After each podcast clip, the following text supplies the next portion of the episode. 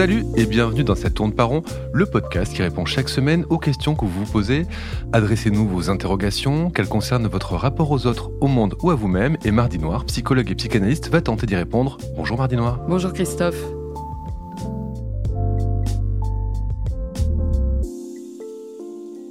Mardi Noir, Marc a commencé une psychanalyse il y a six mois, quelques semaines avant de devenir père. Et il nous dit L'arrivée d'un enfant m'a fait réaliser qu'il était temps de régler certaines choses, certaines angoisses ou tout du moins de les apprivoiser. Alors depuis la naissance de son fils, qui le ravit hein, par ailleurs, il ressent une forte augmentation de ses symptômes d'angoisse et de dépression qui se déplacent même vers certaines phobies et il s'interroge sur la place de l'analyse dans tout cela. Je le cite, je me sens très investi dans l'analyse avec un transfert assez marqué vers mon analyste. Les questionnements soulevés en séance m'habitent de plus en plus au cours de ma vie quotidienne au point de devenir envahissant. Loin de m'apporter l'apaisement, j'ai l'impression que l'analyse participe à la recrudescence des symptômes au point que je me demande s'il ne serait pas préférable de faire une pause. Est-ce un processus normal lorsqu'on commence une analyse?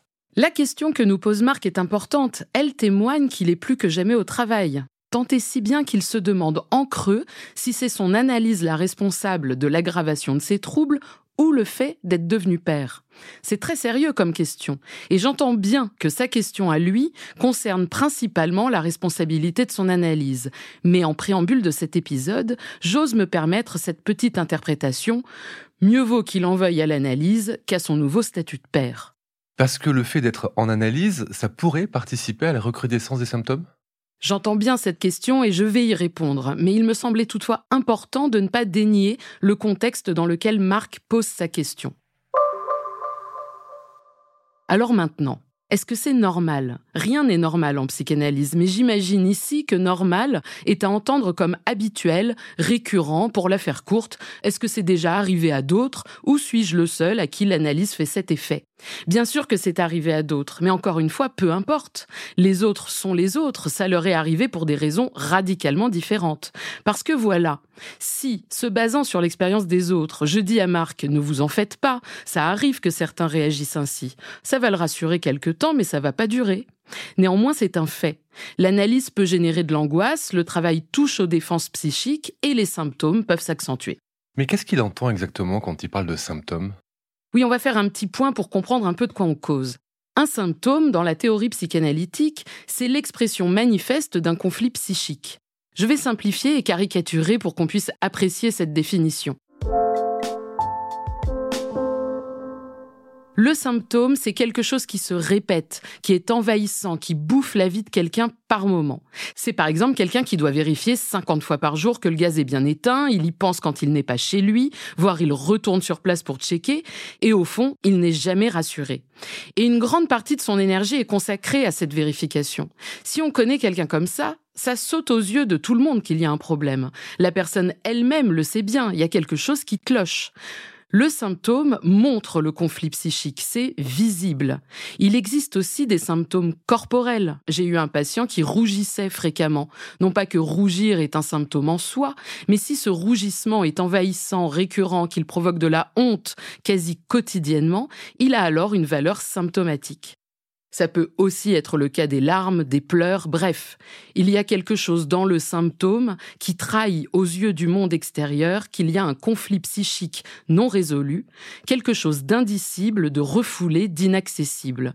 Donc le symptôme montre cela, et en même temps sa fonction c'est de garder ça caché. C'est très paradoxal. Le symptôme vient à la place de ce conflit, donc il en est à la fois le rejeton et le masque. Là, vous nous décrivez des symptômes assez spectaculaires, mais est-ce qu'il y en a qui peuvent être beaucoup plus discrets, plus impalpables? Oui, bien sûr, Christophe. En fait, ça peut être beaucoup de choses. Ça peut être une succession de relations qui font souffrir, des comportements addictifs, mais attention, tout cela n'est pas forcément la traduction d'un conflit psychique. En tout cas, pas forcément au premier abord, et parfois, cela fait même partie du travail de parler d'un comportement et d'en faire un symptôme. On peut aussi l'ignorer, et ce travail analytique permet de le révéler. Le symptôme, c'est l'écume du conflit. Il peut prendre plusieurs formes pour l'exprimer. Vous dites que ce travail permet de, le révéler, mais il peut aussi parfois l'aggraver, comme on le voit dans le cas de Marc. Forcément, parler de ces problèmes, ces angoisses, ces symptômes, découvrir que certains de nos comportements sont des symptômes et contextualiser leur survenue, évoquer des souvenirs autour de leur apparition, ça vient mettre à mal un système de défense déjà ébranlé par le symptôme lui-même. Parce que le symptôme en lui-même signe l'échec de ce refoulement. C'est-à-dire que quelque chose est enfoui, mais se révèle de manière déguisée. Donc c'est déjà branlant, si je puis dire. Mais si on ajoute à ça une autre attaque de ce symptôme par la parole, par une demande de comprendre ce qui nous arrive, eh bien oui, on risque d'avoir des résultats. Et ça ne se fait pas toujours de manière calme et détendue, c'est le moins qu'on puisse dire.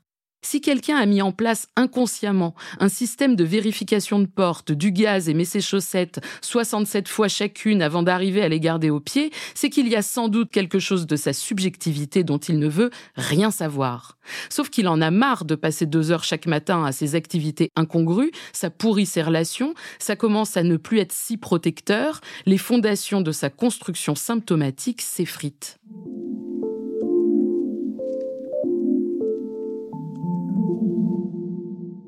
Mais donc vous voyez bien que dans un tel contexte, on peut aisément en vouloir à l'analyse, quand bien même on a demandé à la suivre de venir analyser cette construction. Donc l'analyse n'atténue pas forcément les symptômes. C'est vrai que l'analyse n'est pas là pour supprimer le symptôme. Alors qu'en effet, c'est souvent la demande de départ. Débarrassez-moi de cet enfer, je veux vivre serein et sans angoisse. Donc déjà, de pointer l'idée qu'on y est pour quelque chose dans ce qui nous arrive, ça peut créer du chamboulement. En fait, l'analyse servirait à vivre avec son symptôme? C'est pas tant vivre avec, c'est-à-dire que l'idée, ce n'est pas de garder le symptôme tel qu'il est, c'est plutôt commencer à parler avec et à le faire parler et à le faire sien, c'est-à-dire s'identifier à ce symptôme comme n'étant pas quelque chose d'extérieur à soi, mais plutôt comme faisant aussi partie d'une façon de s'organiser. L'idée, c'est de réussir à terme à faire bon usage de ce symptôme. On sent dans sa lettre que Marc souffre de ce retour des symptômes. Est-ce qu'une pause dans l'analyse pourrait l'aider? La question c'est est-ce que ces angoisses vont elles aussi se mettre en pause? Peut-être, mais c'est pas sûr. Oui, ça pourrait remettre un peu de refoulement dans la balance, d'oubli quelque temps. Mais jusqu'à quand? Il se peut qu'un jour, à la faveur d'un événement plus ou moins anodin, ça revienne, ça s'impose, ça insiste. Et il faut peut-être que Marc en passe par là, qu'une nouvelle urgence à retourner en analyse lui permette de cette fois l'envisager durablement. Merci Mardi Noir pour ces explications sur le symptôme. On se retrouve la semaine prochaine pour un nouvel épisode de Ça tourne par rond. Ça tourne par rond est un podcast de Mardi Noir produit par Slate Podcast. Direction éditoriale Christophe Caron, production éditoriale Christophe Caron et Nina Pareja, prise de son Nina Pareja, montage et réalisation Aurélie Rodriguez. La musique est signée Sable Blanc.